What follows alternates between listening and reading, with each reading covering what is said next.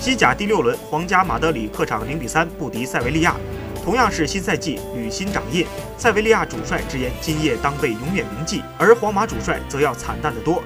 在魔鬼赛程开启的首战便遭遇如此溃败，让他站到了风口浪尖儿。非法颁奖礼上，皇马再一次成为大赢家，五名球员入围年度最佳。谈到颁奖礼是否对本场球队的状态造成困扰，洛佩特吉予以否认，称这不是推卸责任的借口。